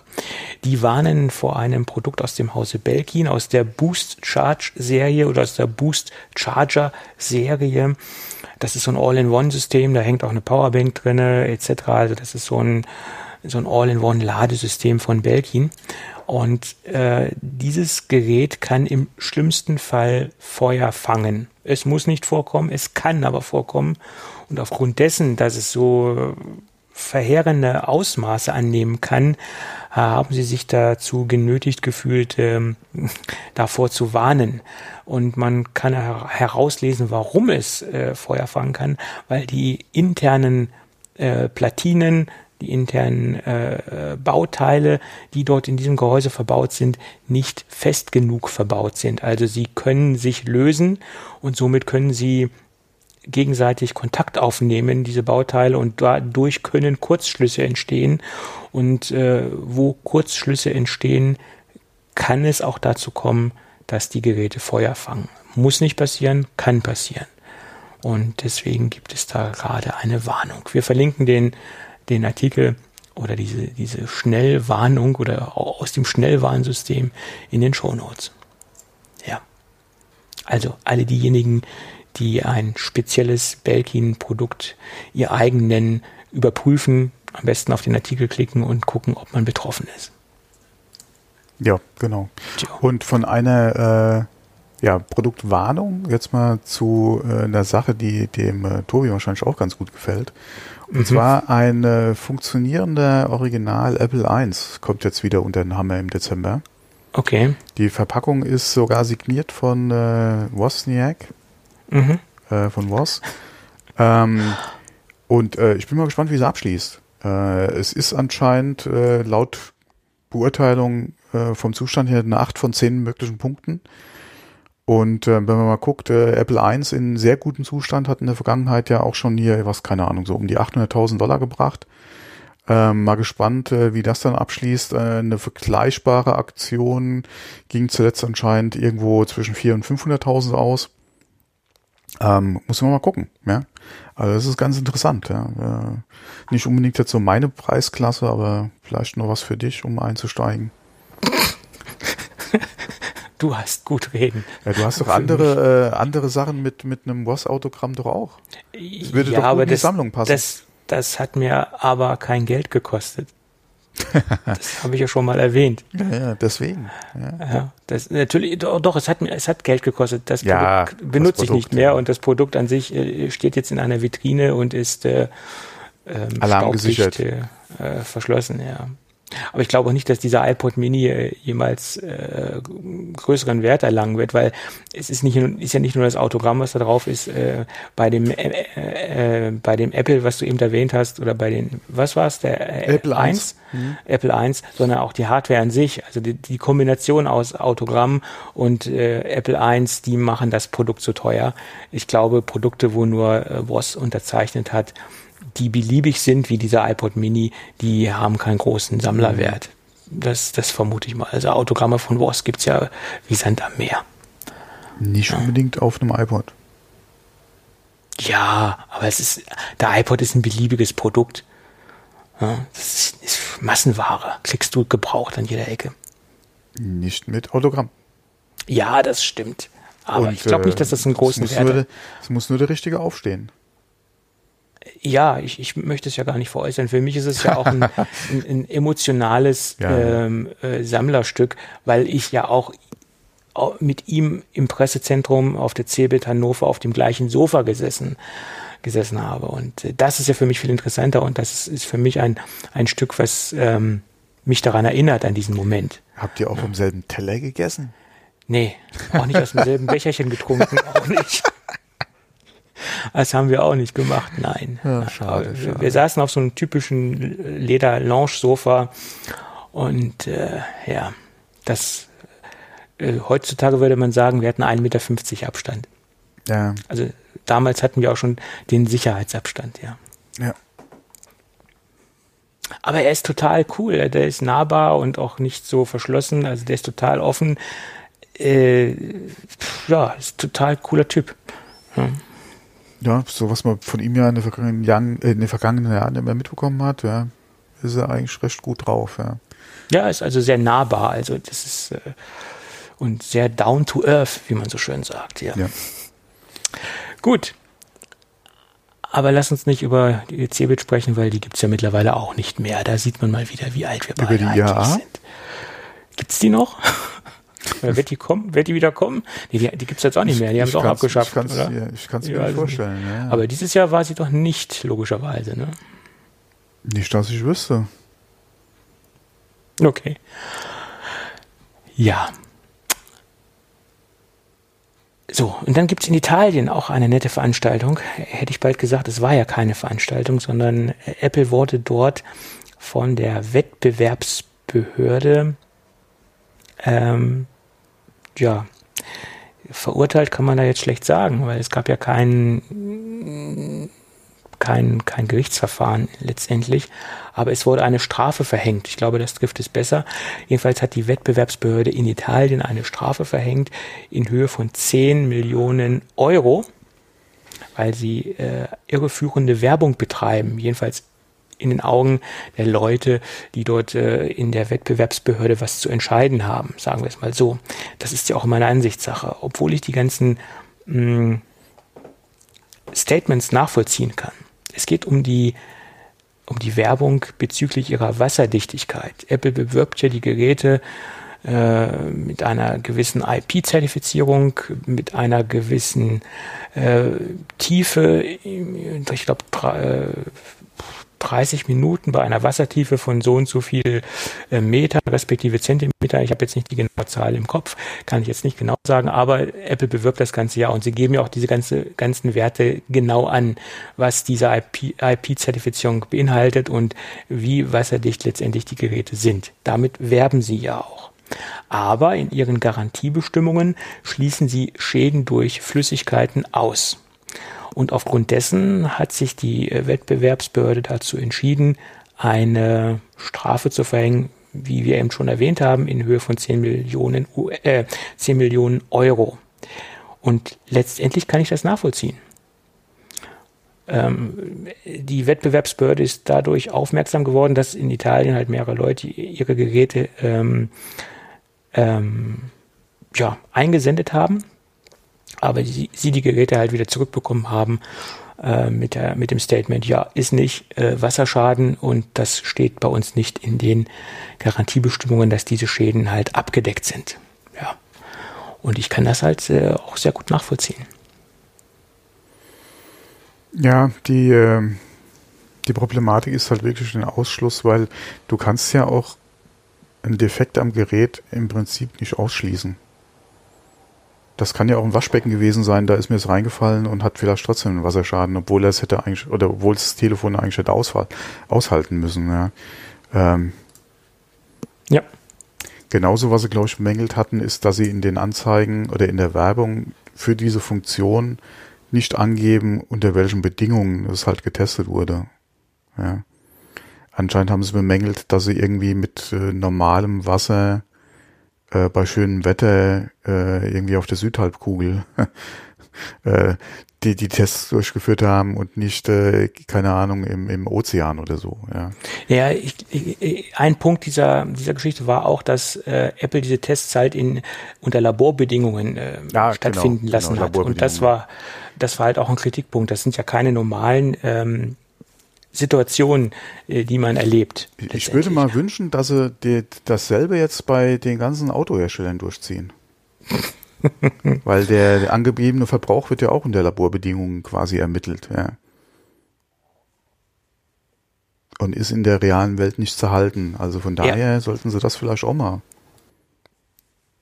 prüfen. Ja. Das wäre sinnvoll, ja, auf jeden Fall. Aber das traut sich dann wahrscheinlich wieder keiner. Die Autoindustrie. Ja, ja. Ja, ja. Mhm. Ja, ja. Da kann Tesla froh sein, dass sie keine äh, Benziner bauen. Mhm. Aber wie gesagt, ich meine, diese Werbung suggeriert ja halt dem Kunden auch, ja, das Ding ist ja wasserdicht, ich muss jetzt nicht ganz so vorsichtig damit umgehen. Und es verleitet wahrscheinlich auch den ein oder anderen Kunden etwas robuster, etwas ähm, laxer mit dem Umgang, äh, mit dem Umgang des, des, des, des Gerätes. Mhm. Das war klar. Wenn ich jetzt, wenn mir jetzt gesagt, ach, das Ding ist wasserdicht und tralala und, und hin und her, es dann bin ich vielleicht etwas, ähm, ja. Ja, es gibt garantiert Leute, die das Ding ungeschützt mit in den Pool genommen haben. Und auch Unterwasserbilder gemacht haben, weil die gehen ja keine drei Meter tief mit dem Teil. Ja, aber das hat Apple ja auch ausgeschlossen. Da, da hat Apple, glaube ich, auch darauf hingewiesen, dass es immer noch kein Gerät ist, was für Unterwasserfotografie geeignet ist, sondern aber wenn es die, doch wasserdicht ist bis X, ja, und du äh, legst ja. das gerade mal zehn Zentimeter mit ins Wasser. Mhm. Ja. Hm. Okay. Ja, klar, dass du damit keinen Tauchgang machst, hier äh, wieder Cameron mit seinem Teil, ja, und da äh, auf der Suche nach der Titanic gehst, ist auch klar. Oder wäre mir klar, ja. Äh, aber wie gesagt, mal kurz äh, das Ding in die Pfütze halten für ein schönes Foto, ja. Ja gut, man erwartet natürlich, wenn Sie eine IP-Zertifizierung angeben, mhm. dass auch diese IP-Zertifizierung äh, erreicht wird genau. und dass Sie auch äh, im Rahmen dieser dieser IP-Zertifizierung für Wasserschäden eintreten. Das erwarte ich als Kunde. Mhm, genau. Und nicht, dass in den Garantiebestimmungen das ausgeschlossen wird. Das ist meine Erwartungshaltung. Mhm. Ja. Ich weiß jetzt gar nicht, wie es bei Marktbegleitern ist, ob es bei Samsung auch so ist. Da gibt es ja auch äh, IP-zertifizierte Produkte, äh, ob sie das auch ausschließen, die, die, die, die Wasserschäden. Keine Ahnung, bin ich nicht im Thema. Da bin ich auch überfragt, ja. Ja. Ja. Genau. Aber apropos Samsung, äh, ich lasse mal Tesla jetzt gerade außen vor, aber apropos Samsung, ähm, da gibt es ja jetzt auch Gerüchte, sie würden Smart Tags äh, entwickeln, um äh, halt gegen die Apple AirTags äh, quasi äh, ein Produkt äh, zu haben. Mhm. wo ich auch gedacht habe, ja, es gibt noch nichts Offizielles von Apple und gegen ein Gerücht oder eine Idee, die Apple hatte, ist jetzt Samsung also okay, gerüchteweise dann auch wieder, ähm, schon an einem Wettbewerbsprodukt am entwickeln, was sie dann äh, mit der nächsten äh, Galaxy-Serie dann zusammenbringen wollen, wo ich auch gedacht habe, um Gottes Willen, Freunde, äh, das sind hoffentlich alles nur Gerüchte. Ja, wir wissen noch gar nicht mal, wann und ob überhaupt von Apple was kommt. Ähm, aber das wäre ja im Prinzip auch nicht das erste Mal, dass äh, Samsung da entsprechend reagiert. Ja. Ähm, aber das, äh, ich musste mal kräftig schmunzeln, als ich das gelesen habe. Vielleicht weiß Samsung ja auch mehr. Ja, keine Ahnung. Die, die, die sitzen ja. ja. im Prinzip gerade, was auch äh, Fertigung betrifft, äh, ja auch an der Quelle. Ja, wenn da einer der, der Zulieferer oder äh, oder eine, eine Firma angefragt wurde wegen äh, Produktion und Angebote abgegeben hat, klar, äh, da wird vielleicht auch der eine oder andere dann Samsung was stecken. Ähm, aber ist der Markt so wichtig oder, oder kann der so viel Geld bringen, dass ich dann auch noch mich da entsprechend positionieren muss? Hallo, wir reden ja nicht, äh, keine Ahnung, ja. Naja, Samsung macht ja eh Dinge, die man jetzt nicht immer konkret nachvollziehen kann, gerade auch im Konkurrenzverhalten gegenüber Apple. Also da haben sie auch schon in der Vergangenheit sehr oft Dinge getan, die jetzt nicht unbedingt sinnvoll sind, die jetzt nicht rational sind, die teilweise auch einfach nur gemacht werden, weil sie weil sie es können, weil sie Druck ausüben wollen, weil sie sich äh, weil sie sich äh, positionieren wollen in irgendeiner Weise, aber ob das jetzt immer so viel Sinn macht, ist eine andere Geschichte. Ja, okay, wie gesagt, ein Stück vom Kuchen, ja. Wir machen mal die Geräte äh, ähnlich wie oder von, von Optik und von Bedienung her genau. wie Wettbewerbsgeräte. Kann ich oder verstehen, weil ich will ein Stück vom Kuchen. Aber, oder AirPods zum Beispiel ja auch. Ja, das ist ja auch, ja, äh, ja okay, ist, ist ja in Ordnung. Aber AirTags, die es noch nicht ja. gibt, wo der meine, Markt ja jetzt auch nicht so. Ja. Ich meine, Samsung hat angefangen, ähm, auch oder war, war einer der ersten Hersteller, die fest verbaute Akkus äh, nachdem Apple sie quasi eingeführt hat, dass man die, äh, gut, Apple war schon immer der, der Fall, dass äh, man die Akkus nicht tauschen konnte. Okay, äh, das, das fing ja schon damals beim 3G, beim ersten äh, mhm. iPhone an. Da ging es ja auch nicht. Aber ich glaube, Samsung war eines der ersten ähm, Hersteller, äh, die angefangen haben, im Android-Bereich keine Akkus äh, mehr austauschbar zu machen oder dass man sie so einfach austauschen kann. Die ersten Geräte konnte man ja die Rückseite abziehen und konnte einfach ähm, die Akkus tauschen. Dann fingen sie an, keine Kartenslots mehr eine Zeit lang zu verbauen, also keine SD-Kartenslots mehr, nur mit fest verbauten ähm, Speicher. Äh, das, das haben sie sicher auch bei Apple im Endeffekt abgeschaut. Dann gab es wieder Geräte mit, mit äh, Kartenslots, dann gab es ja keine Geräte mit Kartenslots. Das war immer so hin und her. Ähm, und ähm, da war ja der Aufschrei auch groß in der Android-Welt. Oh, jetzt, jetzt fangen sie bei Android auch schon an, äh, keine SD-Kartenslots mehr zu verbauen, etc. Das ging ja auch nach meiner Meinung alles aus der, aus der Apple-Welt oder sie haben sich da in der Apple-Welt inspirieren lassen, äh, wo sie sich viele Dinge abgeschaut haben. Ja. Ja, okay, man hat gesehen, dass äh, jemand wie Apple halt damit im Prinzip in Anführungszeichen halt durchkommt. Ja, klar. Dass das halt Features sind, äh, wo ein Kunde halt bereit ist, darauf zu verzichten, wenn das als Paket einfach passt. Oder aber in dem Fall bei Apple, es gab halt keine Alternative. ja. Sie haben es nicht gemacht und dann kriegst du es halt einfach auch nicht. Ja. Und es gibt ja durchaus auch Gründe, warum man äh, jetzt kein Kartenslot unbedingt äh, im, im Gerät haben sollte, auch in der Android-Welt, weil die Performance, die man über eine SD-Karte abbilden kann, nicht unbedingt auf dem gleichen Level ist, wie wenn man den Speicher intern verbaut oder den Speicher mit einem internen Controller anspricht. Mittlerweile hat sich das gebessert. Es gibt auch wesentlich performantere Karten und auch bessere äh, äh Kartenleser in den einzelnen äh, Smartphones, aber man ist immer noch nicht komplett auf der Augenhöhe auf der gleichen Augenhöhe, wie wenn man jetzt mit internen Speicher arbeitet. Und viele Leute Aber haben dann halt die Apps installiert. Das ging ja, das konnte man ja eine Zeit lang. Ich weiß nicht, ob das immer noch geht, dass man auch die Apps auf den SD-Karten installieren kann. Äh, nach meiner Meinung ging das nicht oder man konnte oder die Entwickler konnten definieren, ob man die App auf der SD-Karte installieren kann oder nicht. Aber, ähm, weiß aber, ich nicht.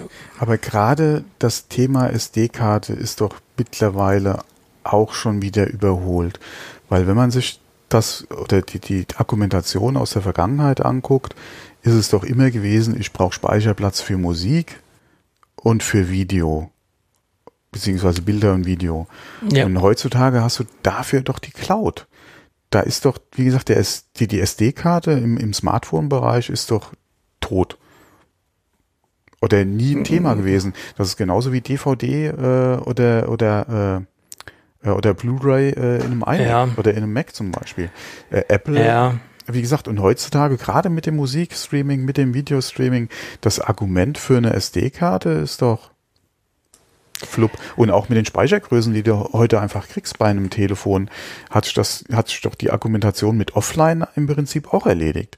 Weil das, was du für deinen Flug oder für deine Pendlerstrecke brauchst, passt in der Regel auch auf dein Telefon.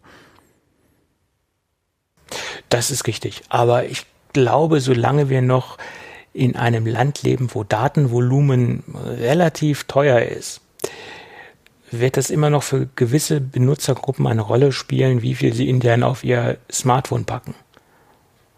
Das, das glaube ich ganz stark. Weil wir ja. leben nun mal in einem Land, wo, wo man nach Datenvolumen äh, noch abrechnet. Ja, noch und, ist gut, ja. Äh, ja, es ist so. Es ist im Prinzip weltweit ein Thema. Und Unlimited äh, ist halt äh, nach wie vor sehr teuer. Ja, es wobei gibt Länder da, gerade die skandinavischen Länder, ja. die werden immer gerne angeführt, da kostet halt äh, so ein Unlimited ähm, Vertrag nicht die Welt. Da, da würde man sich in Deutschland freuen, äh, wenn man ja. diese Preise äh, hätte. Äh, Ausnahmen, äh, wie gesagt, gibt's ja gibt's ja dann oder Beispiele gibt's ja, wie es auch anders funktionieren kann. Und das ist ja auch die Argumentation, die man ja hier auch immer gerne wieder anführt, dass Daten im Prinzip nichts kosten. Ja? Nein, so ist es. Der Anbieter verdient sich da dumm und dämlich dran. Ja, ja. so ist es. Ja. Naja. Klar, dass man diese, diese Sau nicht schlachten will, kann ich auch gut verstehen, ja. Nö, das ist eine Kuh, die ordentlich Milch gibt. Kuh, genau, nicht Sau, sondern ja. Kuh. Die Kuh ja. nicht, ja, hm, ja genau. Und äh, die will man natürlich so lange melken, solange es geht, ganz klar, logisch. Ja. Logisch. Was eigentlich auch wirklich schade ist, weil guck doch mal heutzutage, wie weit kommst du denn mit 2 oder 4 Gigabyte, ja? Das ist nicht die Welt. Alleine Nein. mit Podcasts äh, und Musik hast du die relativ schnell aufgebraucht, wenn du wirklich nur, oder keine Möglichkeit hast, irgendwo ins WLAN zu gehen. Sind ja. die doch relativ schnell weg. Ja, so ist es. Ja.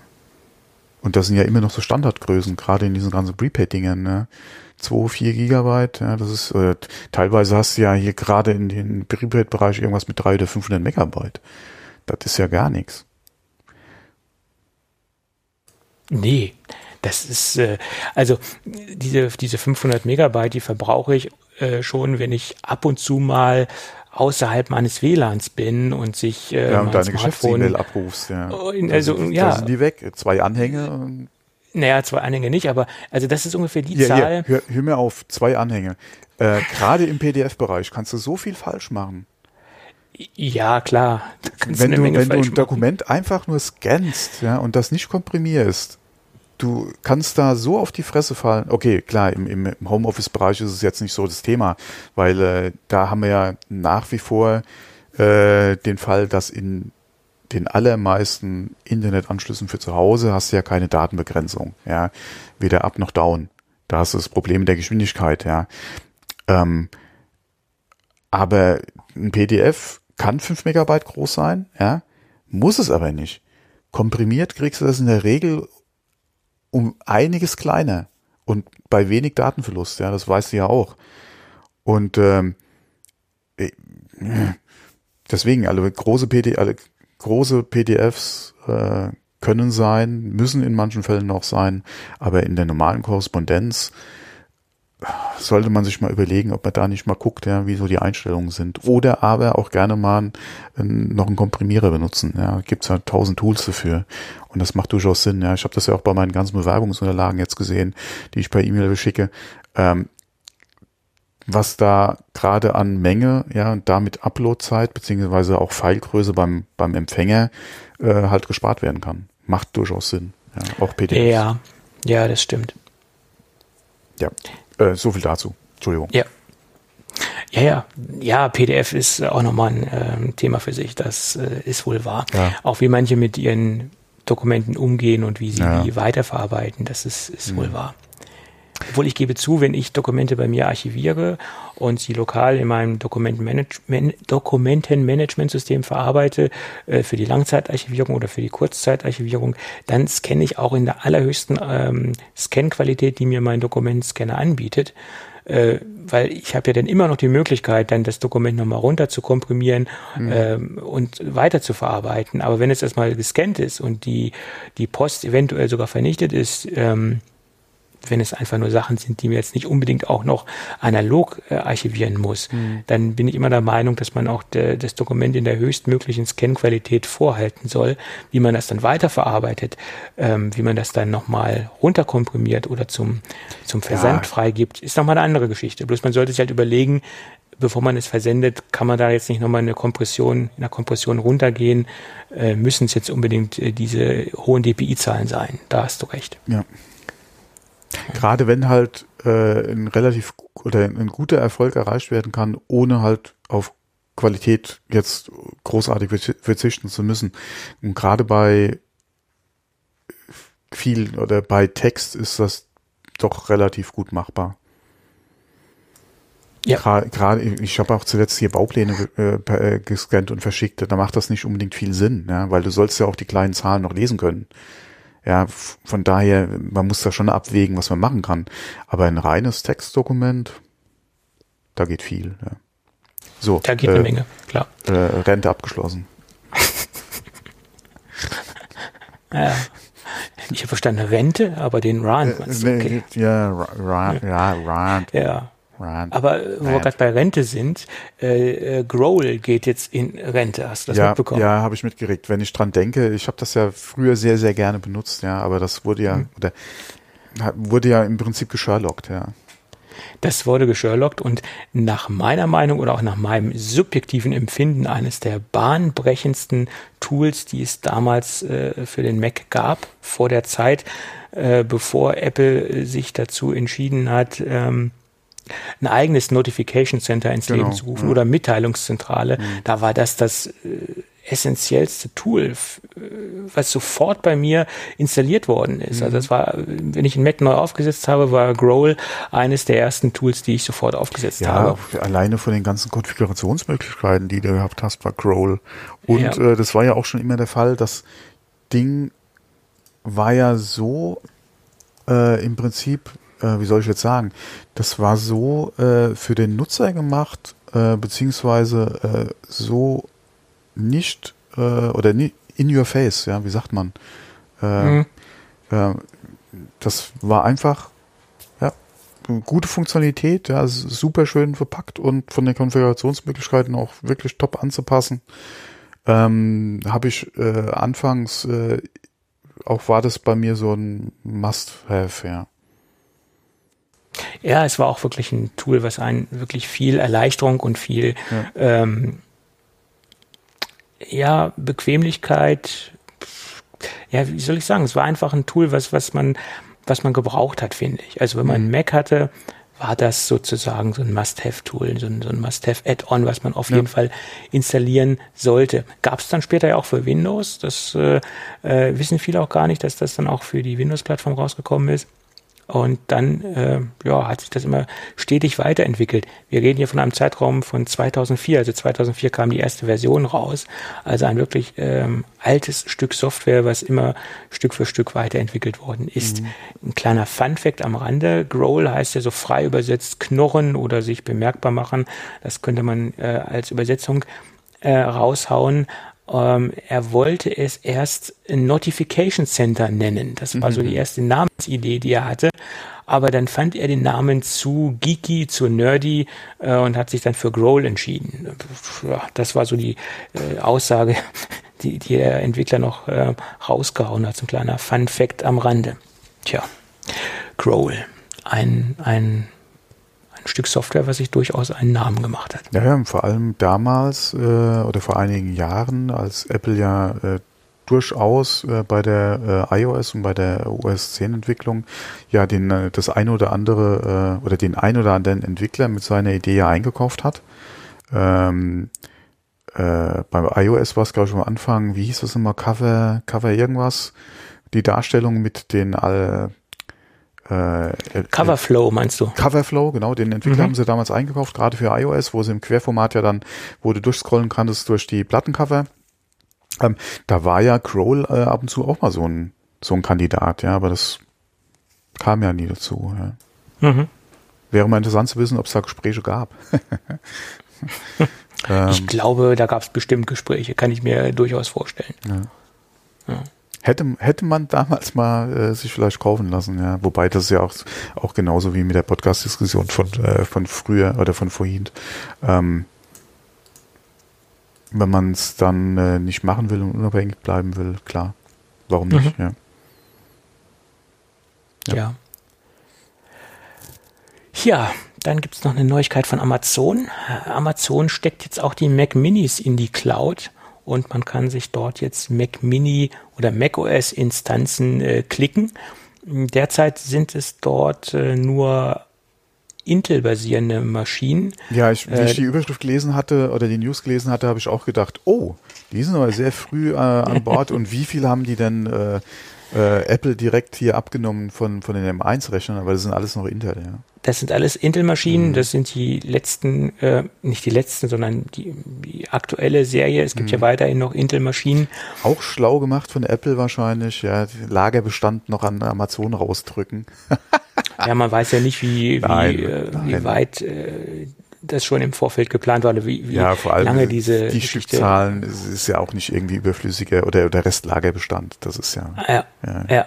Also man hat halt die Möglichkeit dort äh, sich Mac Mini Instanzen zu klicken, entweder auf Mojave Basis oder auf äh, Catalina Basis. Das sind die zwei Möglichkeiten, die man im Moment hat. Ähm, Anfang bis Mitte des nächsten Jahres sollen dann auch M1-Maschinen mhm. dazukommen auf Big Sur Basis. Das äh, sei geplant. Und äh, die Stunde kostet im Moment ein Dollar. Ein Dollar, genau. Nicht gerade günstig, ja. Aber wenn ja. du mal hier für, für einen Tag oder für, keine Ahnung, ein paar Tage, äh, wo du halt mhm. was testen musst, dir sowas klicken kannst, klar, rechnet sich ja, für den also, Entwickler bestimmt, ja auch gerade, wie gesagt, für Entwickler und man mhm. hat halt SSH und VNC-Zugriff auf die Maschinen.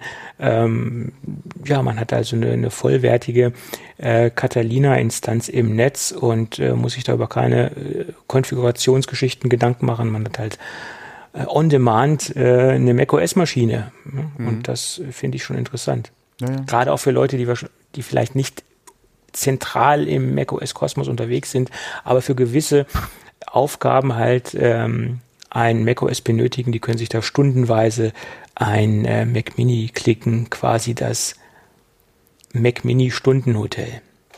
ja, ja. ja.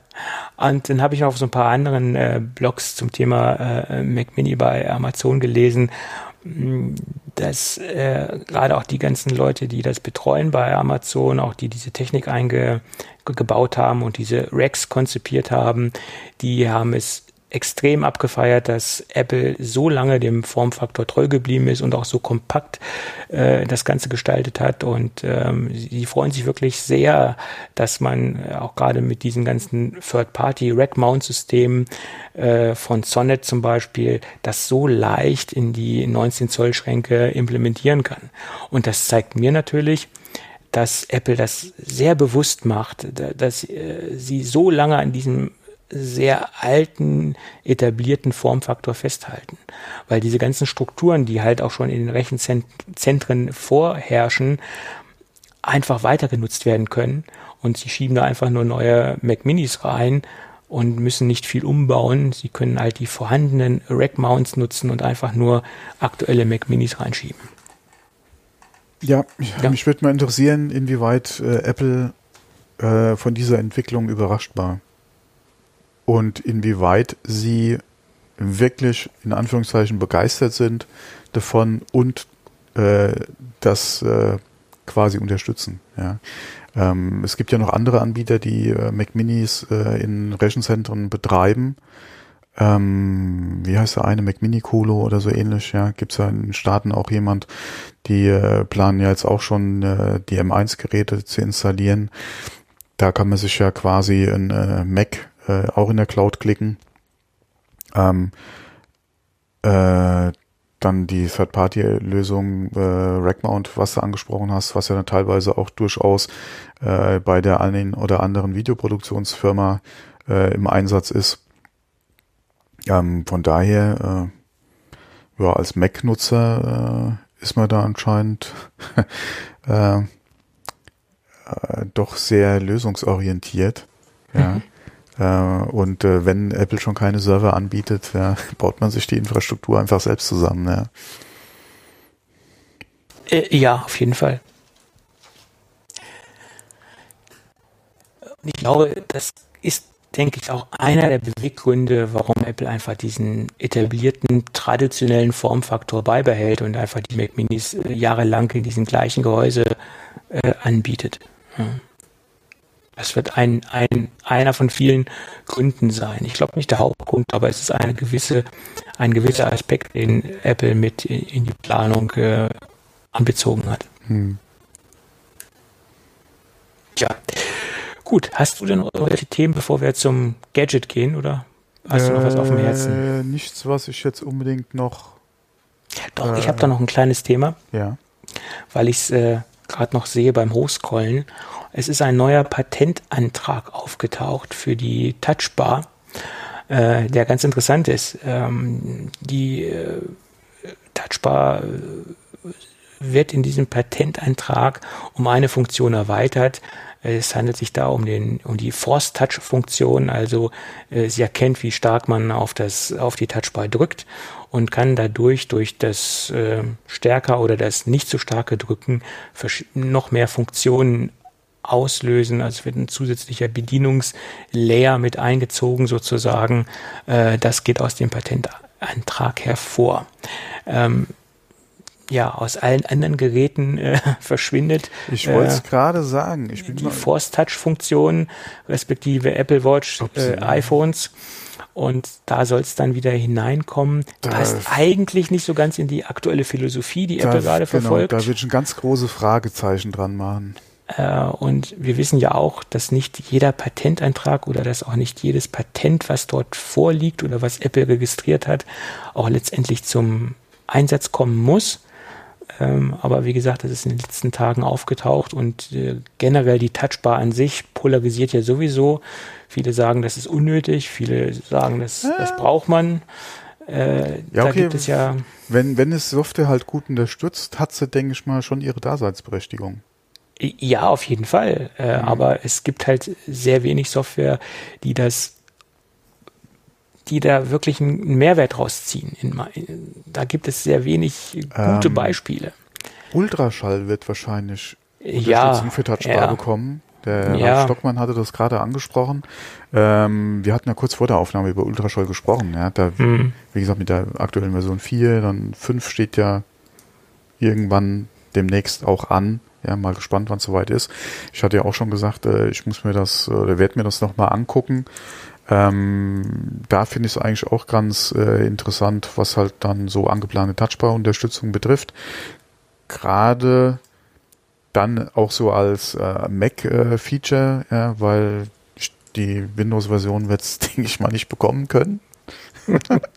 ähm, und äh, von daher äh, ganz interessant. Und das ist halt auch so ein Problem, ja, wenn, klar, äh, das eine ist, will man halt seine Tasten aufgeben für eine Touchbar und da, äh, wie gesagt, ist einfach das Totschlagargument Software. Ja, und wenn zum Beispiel, äh, oder beziehungsweise Apple hat es ja gezeigt mit der eigenen Software, ja, wie es laufen kann. Es gibt ja auch an oder Third-Party äh, Apps, die sie unterstützen, ja, manche besser, manche weniger besser oder weniger gut. Ähm, von daher, äh, also ich bin ja nach wie vor eigentlich äh, ein Freund der Touchbar, auch wenn ich sie jetzt so täglich noch nie benutzt habe. Ähm, aber ich sehe das für alle für mich jetzt äh, kein Problem äh, in der Touchbar. Ich würde mir halt wünschen, wenn äh, zum Beispiel auch eine externe Tastatur so eine Funktion noch Mhm. haben könnte. Ja, Dann wäre es vielleicht auch von der Unterstützung nochmal ein anderes Thema. genau. Oder auch von Ja. der Akzeptanz her, dann, wenn ich es wirklich, weil was ich mir auch schwierig vorstelle, ist, wenn du hast es an deinem mobilen Rechner, aber nicht an deinem Desktop. Weil man gewöhnt sich ja auch an die Scheiße, ja, und will es ja dann auch nutzen. Ja, du möchtest halt eine durchgehende Genau. Experience haben auf Ja. allen Geräten und Vor wenn du dich natürlich gleichbeidend, ja. Genau, und du möchtest dich auch von deinem Workflow nicht äh, Genau. Mhm. großartig anpassen müssen. Okay, jetzt bin ich stationär, jetzt bin ich mobil, etc. Du möchtest Genau. halt durchgehend deinen Workflow äh, weiter verfolgen können oder, oder ja, dementsprechend äh, weiter so arbeiten können, wie du es mobil gewohnt bist, möchtest du es auch stationär durchsetzen. Und das andere Problem, was ich sehe, viele Benutzer äh, nutzen ihr Gerät stationär und mobil. Die packen das dann in Clamshell-Mode, legen das dann in, äh, in so einen Stand oder wo auch immer, klappen das Gerät zu, schließen einen externen Monitor an und schon hast du ja auch nicht mehr die Touchbar-Funktionalität. Ich kenne wenige Leute, die ähm, ihr Laptop vor sich haben, haben noch einen externen Monitor und, und arbeiten dann quasi so in, im Dual-Screen-Modus. Da kenne ich wenige von. Die meisten klappen das Ding zu, stecken es oder klemmen es an eine Dockingstation und haben dann dementsprechend ähm, ihren großen Hauptbildschirm. Oder wenn Sie mit zwei Bildschirmen arbeiten, stellen Sie es auf einen Stand daneben, etwas hochgestellt, dass Sie das Display halt neben den Monitor positionieren. Wenige arbeiten halt so, dass Sie den Monitor vor sich haben und hinter dem Gerät nochmal einen Monitor im erhöhten Modus stehen haben. Gibt es auch einige, sehe ich auch öfters mal. Äh, das wird wa- wahrscheinlich auch einer der Hauptgründe sein, warum das Ultra Fine Display von Apple so extrem hochzustellen geht, nicht von Apple, von LG.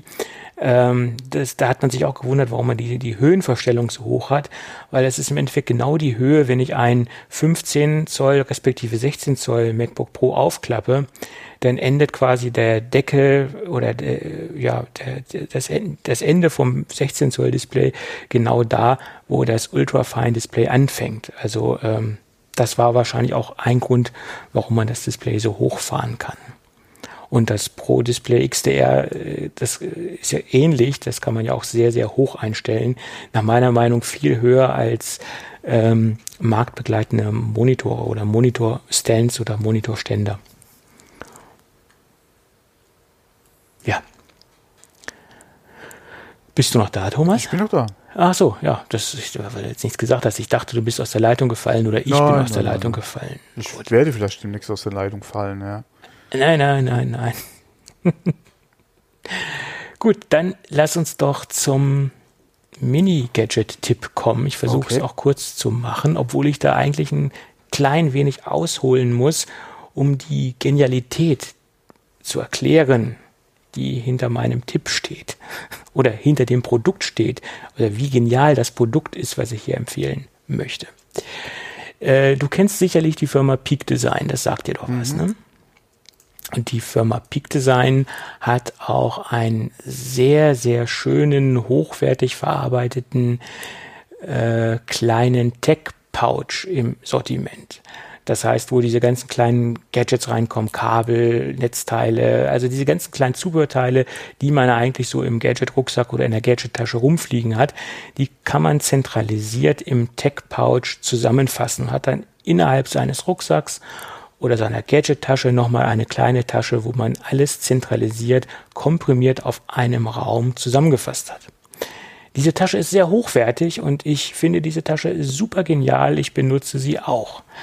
Äh, absolut äh, keine Frage. Tolles Produkt, empfehlenswert. Die Tasche hat nur einen Nachteil. Das Ding ist relativ kostspielig. Das Ding kostet nämlich zwischen 60, 63, 65 Euro. Wenn man es mal irgendwo im Angebot findet, muss man aber schon sehr viel Glück haben, liegt diese bei 55 Euro. Und das ist ein, finde ich, für so eine kleine Tasche ein relativ hohes Investment. Und ähm, ich war immer auf der Suche nach einem Produkt, was auf, ja, auf der gleichen Qualitätsstufe unterwegs ist, aber günstiger ist. Und da gibt es zwar marktbegleitende Hersteller, die ähnliche Dinge anbieten, aber die vom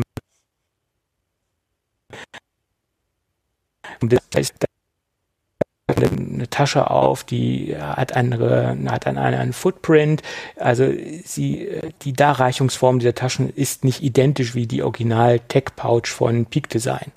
Und jetzt gibt es eine, ein Produkt der Firma Innertech äh, oder Inatec oder Inatec, wie man es auch aussprechen mag, ähm, was ich schon fast als eine dreiste Kopie bezeichnen würde.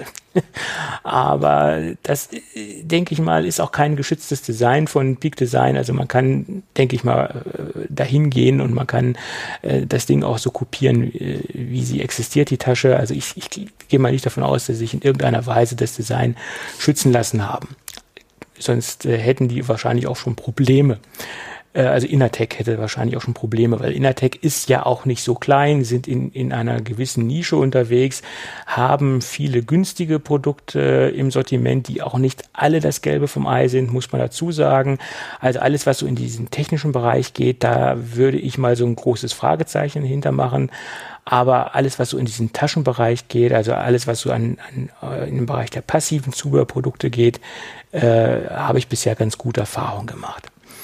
Und es gibt jetzt von Innertech äh, ein, ein fast namensgleiches Produkt oder was die, die, den Kernnamen angeht, der ist gleich. Sie nennen es einfach Tech Pouch, genauso wie äh, Peak Design. Und das Ding ist optisch eine reine, fast eine reine Kopie. Sie ähneln sich zu 95 Prozent und man hat diesen gleichen Charakter. Man hat in der Mitte eine Tasche, die man aufklappt und man hat dann diese ganzen Innenfächer, die werden einem dann zugänglich gemacht. Ähm, man sieht sofort, was sich in diesen Fächern befindet und man klappt das Ding einfach wieder zu und hat ein sehr kompaktes äh, Packmaß sozusagen und man hat genau wie beim Peak Design Produkt alles auf kleinstem Raum untergebracht. Ja, äh, ich habe beide Produkte verglichen. Das äh, Peak Design Ding habe ich schon seit Jahren im Einsatz und das Innertech äh, Produkt habe ich jetzt seit ein paar Wochen im Einsatz. Qualitativ würde ich sagen zu 98 Prozent auf dem gleichen Level. Nur dass dieses Innertech Produkt äh, schlappe 21 Euro und ein paar Cent kostet. 21, ne, 22 Euro kostet das Ding aufgerundet. Und das ist preislich gesehen ein absoluter Tipp und auch von der Qualität ein absoluter Tipp, ähm, weil ich habe es halt so gemacht, dass ich für gewisse Einwendungsbereiche verschiedene Tech-Pouches mir jetzt eingerichtet habe und somit brauche ich dann nur noch zu diesem A- oder B-Pouch greifen und äh, bin dann quasi schnell einsatzfähig. Und wie gesagt, wenn man rund 60 Euro ausgeben muss, fällt es einem natürlich schwerer, sich mehrere solche Pouches anzuschaffen, als wenn man nur 22 Euro ausgeben muss. Das ist so mein Gadget-Tipp. Mhm, ja. Tja. Tja, dann würde ich sagen, hast du noch irgendwas, Thomas? Nein. Okay, ich habe eigentlich auch nichts mehr. Und wenn alles gut geht, hören wir uns nächste Woche wieder, oder? Jupp, dann bis nächste Woche, genau. Ja, bis tschüss. dann. Tschüss.